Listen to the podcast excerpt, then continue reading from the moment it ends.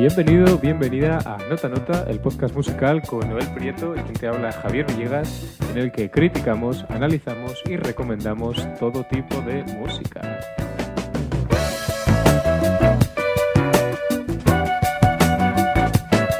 ¿Qué nos espera Noel en la próxima media hora de programa? En el episodio de hoy, en mi sección Canciones Profanas, voy a seguir recomendando música electrónica. Eh, en tu sección hay eh, novedades que posteriormente dirás. Y al final, como siempre, doble barra, la sección en la que uno de los dos propondrá un tema y improvisaremos sobre él. Pues sin más dilación, vamos ya con canciones profanas.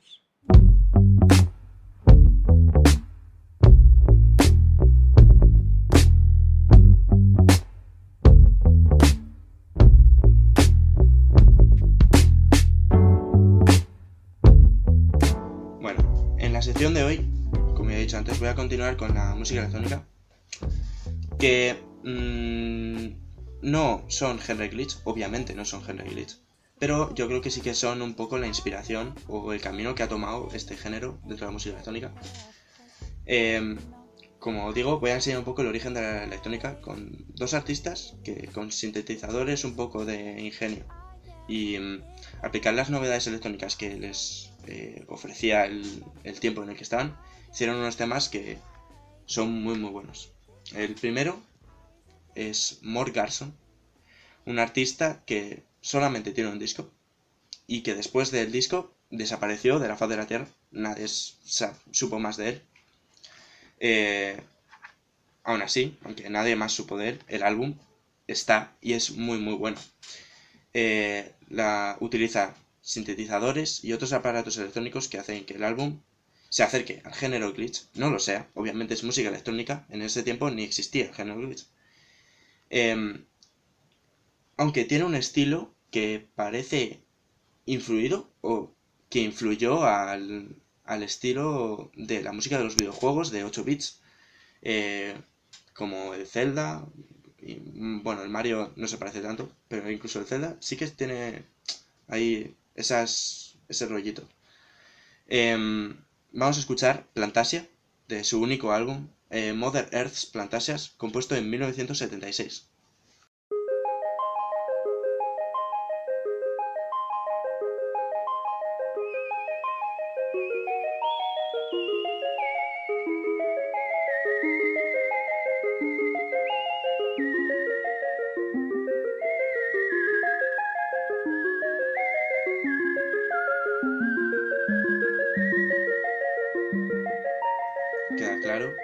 Es música electrónica, se notan los sintetizadores y, realmente esta canción es la que más se parece a los videojuegos, pues se la he escogido. El resto no se parece tanto a videojuegos, pero aún así es el mismo estilo. Si os gusta, es muy muy recomendable. Bueno, el segundo grupo es Tangerine Dream.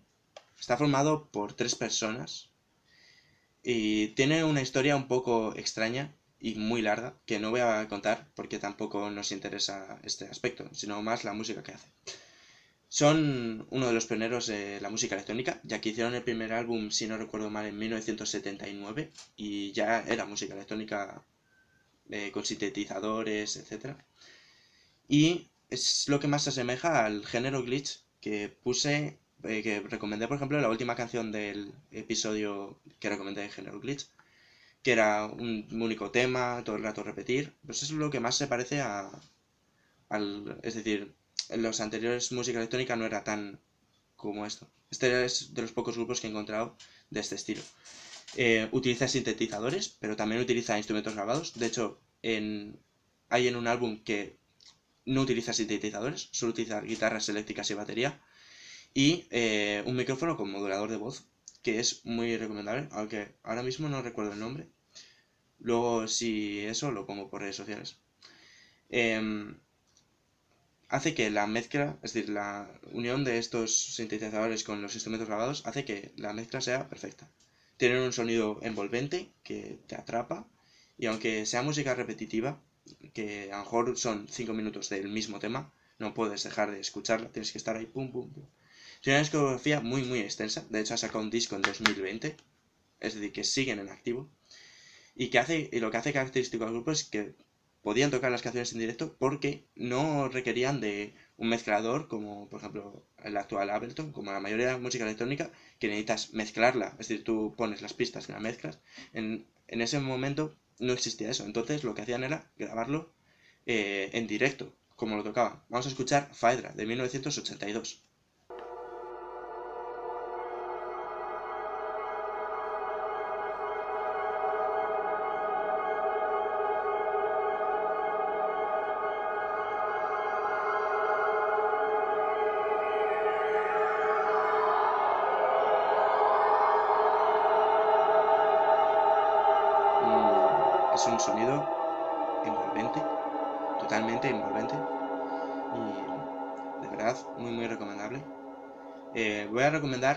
Último un álbum, este es ya actual, de 2018, para que, para, que sirve un poco para comparar cuánto ha evolucionado la música electrónica, porque eh, anterior, como anteriormente dije, eh, Tangerine Dream en aquel momento era de lo poco que había de música electrónica y era música electrónica que como hemos podido escuchar muy muy muy mm, dura, es decir, difícil de escuchar realmente, porque aunque sea envolvente y si te gusta la música electrónica te ha atrapado seguro, es decir, la has tenido que escuchar.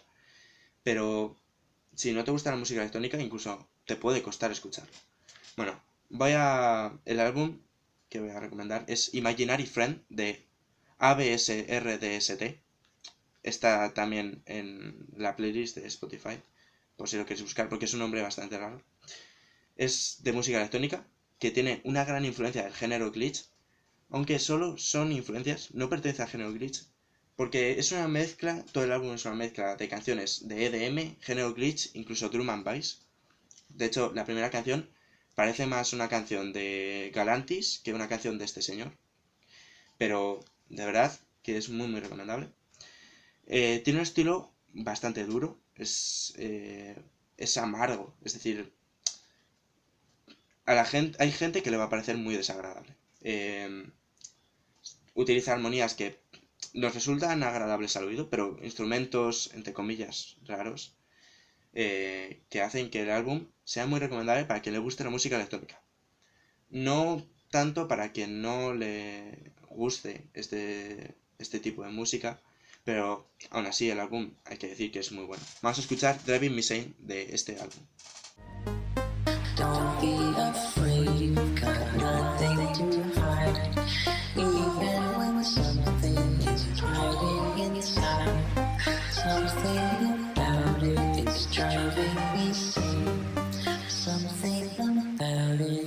driving me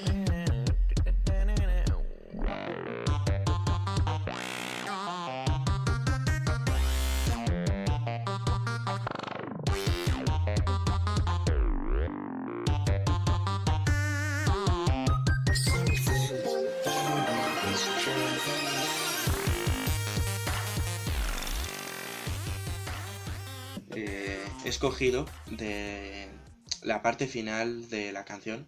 Es una canción de 3 minutos aproximadamente. Eh, esto es que es una canción que pasa por muchísimos estilos diversos.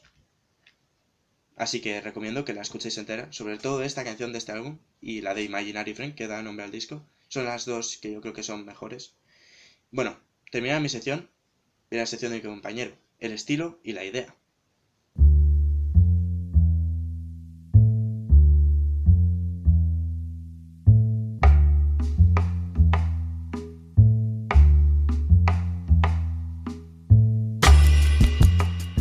Eh, bueno, efectivamente, si nos seguís desde hace alguna semana, pues os habréis dado cuenta de que el nombre que ha mencionado Noel sobre mi sección es un poco diferente y es que ya no es el aula, es el estilo y la idea. Em, eh, en, el aula eh, reconozco que no me sentía del todo cómodo haciendo la sección y que por otro lado eran contenidos realmente densos que no eran plan, por decirlo mal y pronto, no eran plan de poner en un, en un podcast de entretenimiento, ¿no? no es plan de escuchar un podcast con apuntes.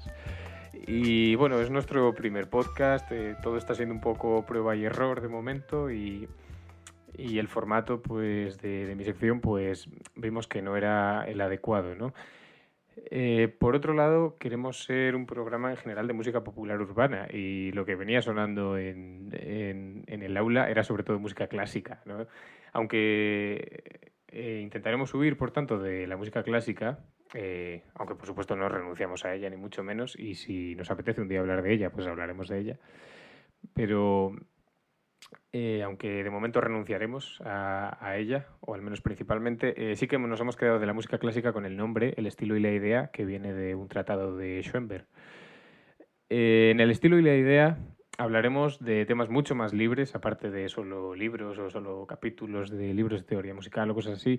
podemos hablar del estilo y la idea detrás de grupos, detrás de artistas, detrás de compositores y también una vez al mes intentaremos que ese estilo e idea eh, sea de una canción que hayamos hecho Noel y yo, ¿no? En ese caso sí que recuperaremos un poco la premisa del aula, de sobre todo teoría musical. Y bueno, eh, decir que Noel y yo hemos estado trabajando en el confinamiento en, en alguna canción que todavía no hemos podido grabar porque, porque no podemos juntarnos, ¿no?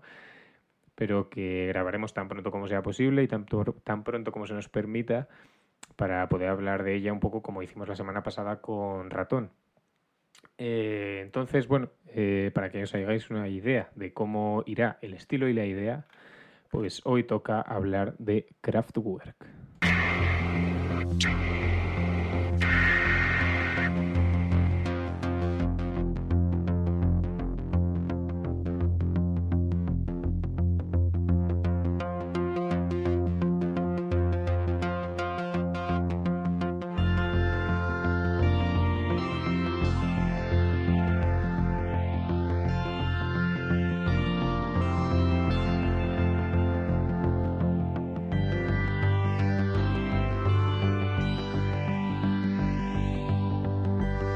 Bueno, acabamos de escuchar un fragmento de Autobahn y estamos hablando de Kraftwerk porque a principios del mes de mayo se conocía el fallecimiento de Florian Schneider, cofundador junto a Ralf Hatter del grupo alemán Kraftwerk. Eh, literalmente el nombre del grupo significa planta de energía y de hecho ya tiene una canción Radioactivity del 75 que decía que la radioactividad está en el aire para ti y para mí, aunque hacía un juego de palabras entre la radioactividad de una central nuclear y la radioactividad de la radio, pero bueno. Eh, muchos críticos ven al grupo como la banda más innovadora e influyente después de los Beatles. Hay quien dice que después del 81 todo lo que ocurrió fue culpa de Kraftwerk, ¿no? Y en muchos sentidos son padres de todos los géneros y subgéneros de la música electrónica, del house, el tecnopop, el synthpop, el trance. Eh, lo que acabamos de escuchar, Autobahn, es la canción que les hizo famosos, una canción de 22 minutos que muestra uno de los rasgos más característicos del grupo, ¿no? los sintetizadores imitando sonidos de objetos reales y los samples de los propios sonidos reales. Eh, para mí se relaciona mucho con la canción que ha puesto Noel con Plantasía de Mort Garson, porque en muchos sentidos, en muchos sentidos parece eh, una, una pieza sinfónica hecha con sintetizadores, ¿no? Eh, sin embargo, Kraftwerk no, no innovó como, como es propio de las sinfonías, pues Kraftwerk no innovó en, en las armonías o en los ritmos. En muchos sentidos, Autobahn, el inicio parece como si los Beach Boys hubieran usado sintetizadores, ¿no? Kraftwerk innovó sobre todo en el timbre y es que en los 70 comenzaban los, los sintetizadores que dieron como resultado gente como Faedra Tangerine o Mort Garson que nos ha traído Noel. Vamos a escuchar ahora Computer Love del disco Computer World del 81.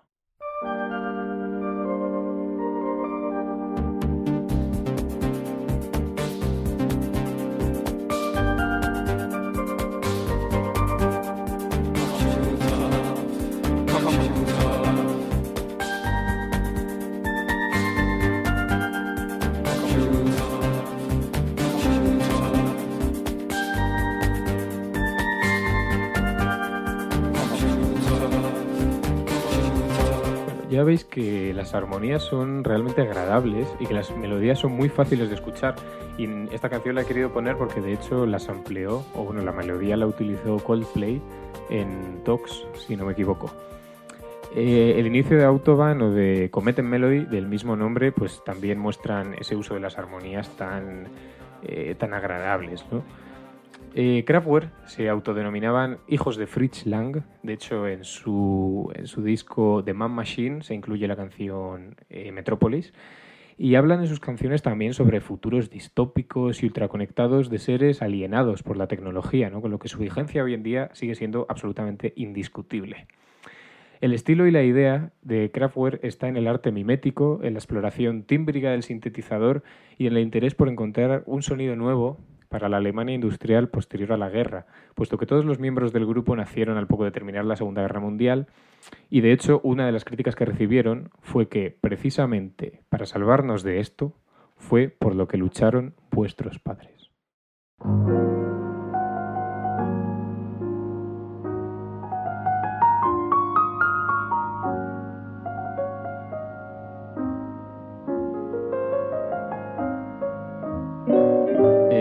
El corte de sección ha sido un poco abrupto, eh, lo reconozco, pero es que quería usar este, esta última frase, ¿no? esta última crítica que le hicieron a Kraftwerk para plantear el tema de doble barra. Y es que, a pesar de que recibió críticas bastante duras, eh, el grupo se aupó al número uno de las listas de, Reino Unido y llegó incluso con Autobahn al número 5 de las listas alemanas, alemanas en el momento de su estreno. Entonces, ¿qué pasa, Noel? Te planteo como tema de doble barra, ¿qué pasa cuando la crítica eh, rechaza una obra de arte, pero la gente la admite? ¿O qué pasa cuando las instituciones rechazan una obra, pero la gente la admite? ¿no? Por ejemplo, por concretar la pregunta, ¿quién certifica o quién dice qué es arte y qué no es arte? ¿La sociedad? ¿Las instituciones o los críticos? Partiendo de la base de que eh, yo creo que ya hemos hablado esto en algún episodio de doble barra, vamos, en alguna sección de doble barra, que partiendo de la base de que el arte es prácticamente imposible de definir. Em, yo creo que em, el arte, aparte de eso, de que es, no se puede definir, es algo muy subjetivo. Entonces, mm, eh, para que aparezca, por ejemplo, en los libros, de historia, por ejemplo, de la música, eh, yo creo que el que, tiene que valorarlo es una institución o, o por lo menos un crítico que edite el libro, que se supone que tendrá la, la capacidad para escribir el libro y poder hablar sobre ello, se supone. se supone. Eh, pero realmente eh, es el público el que, sobre todo en la música, dice si algo es bueno o malo.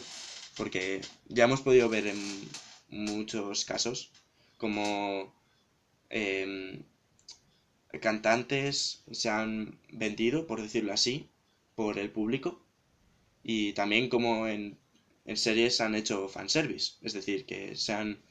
Se han eh, decir, el, el fan ha reinado sobre la obra que están haciendo, porque al fin y al cabo el cine y las series es un arte también. Vamos, yo pienso que es así.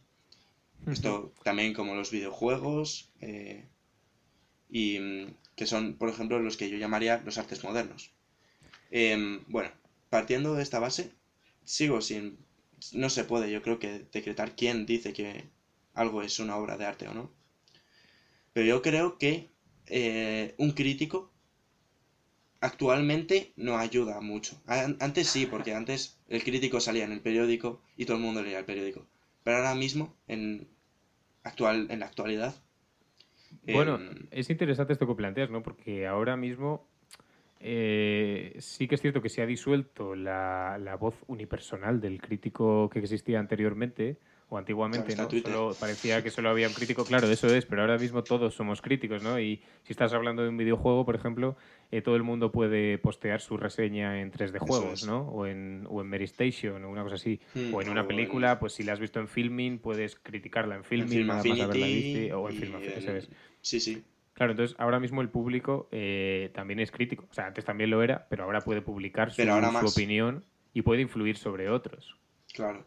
Porque si yo leo muchas opiniones malas sobre una película, pues probablemente no la vea, ¿no? O si, y viceversa, si leo muchas buenas, pues diré, joder, voy a pagar por ver esta película, a ver qué pasa. Claro, eso es. Que em, en aquella época, bueno, Eh, di, tú, di tú. Vale.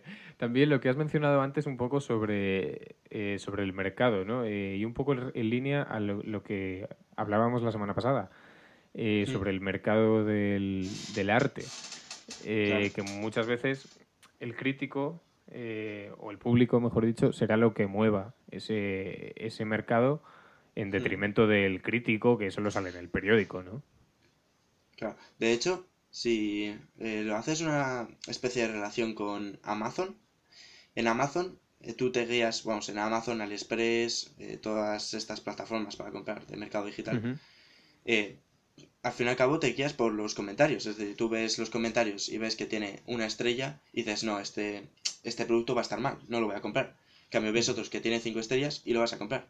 Aquí, en, en el arte, pasa un poco también lo mismo tú ves las críticas y dices, eh, tiene una estrella y no vas a ver esa película, en, por ejemplo, en Final Fantasy, si tiene un 4,5, dices, esta película no es buena, ni siquiera la veo. Y a lo mejor a ti te gusta. ¿Y crees que, em, eso, eso te iba a decir ahora, y crees que, por ejemplo, eh, tú ves una película y después a ti te gusta, y después ves las críticas de Film Affinity, ¿no? Por ejemplo, y ves que tiene, pues es un 4,5. y medio. ¿influye el ver una crítica a posteriori en nuestro juicio? Eh, influye ver la crítica antes de ver la obra. Mm, yo creo que después mm, eh, influye menos. Es decir, sí que puede incluso influir. Por ejemplo, tú ves em, la película, te ha encantado, ves que tiene un 5 y le pones, bueno, va, le pongo un 6 por, porque ha sido buena, pero como todo el mundo le pone un 5, yo no me voy a exceder. Tampoco le voy a poner un 10, aunque me haya encantado. De hecho, hay una película que es Elephant, que tiene creo que un 6 o así en Film Affinity. Yo la vi, me encantó, de, tuve que poner un 8. Es decir, me gustó mucho. Ah, tenía muchos fallos. es cierto que el presupuesto pues, estaba un presupuesto creo que para dos cámaras o una cámara. De hecho, creo que la historia es que tenía presupuesto para dos cámaras para alquilarlas y una se le rompió. Entonces, solo, entonces, toda la película es un plano secuencia. También es muy recomendable. Em, de hecho, va sobre. Bueno, no voy a hacer spoiler. No voy a hacer spoiler, no voy a decir nada. es muy recomendable. Elefant. No me acuerdo de qué año es. Em, pues ahí, por ejemplo, esa película tiene unas críticas de. Esta película es una mierda. Literalmente. Hay gente que le ha puesto un 1. Y, y yo, por ejemplo, vi las críticas y a mí me sugestionó para, porque yo dije, va a ser una mierda, de que va a ser una mierda, de verdad. Y luego cuando la vi, me gustó y me sugestionó a la contra de lo que eh, se supone que debería hacer una crítica, que es si tú ves que la crítica es mala, dices, esta película va a ser mala. Pero en cambio me, me hizo replantearme y decir, va, esta película es buena, están equivocados los usuarios. Yo creo que también... quizá te hizo plantearte un poco por, por contradecir al resto de usuarios es un poco como lo que pasa cuando descubres, por ejemplo, música en YouTube con muy pocas visualizaciones. Eh, yo al menos tiendo a pensar que es buena, automáticamente. Porque pienso. Sí, cuando tiene pocas visualizaciones es, buena, esto es una rareza, mazo underground, no sé qué, fijo que es buenísimo. Y luego ya no lo valoro tan objetivamente para decir, pues tiene esto que me gusta, esto que no me gusta, como si tuviera, yo qué sé, dos millones de visualizaciones y un número proporcional de likes o dislikes, ¿no? Sí. O sea que muchas veces también nos movemos por contradicción y por nuestras ideas por contradicción a lo que dice el resto de gente. Yo creo que sí. Pues nada. Eh, bueno, interesante debate también. Eh, esto ha sido Nota Nota por hoy. Eh, recordad que el martes que viene nos tenéis en Spotify, YouTube, Acast y iBox. Y muchas gracias por escucharnos.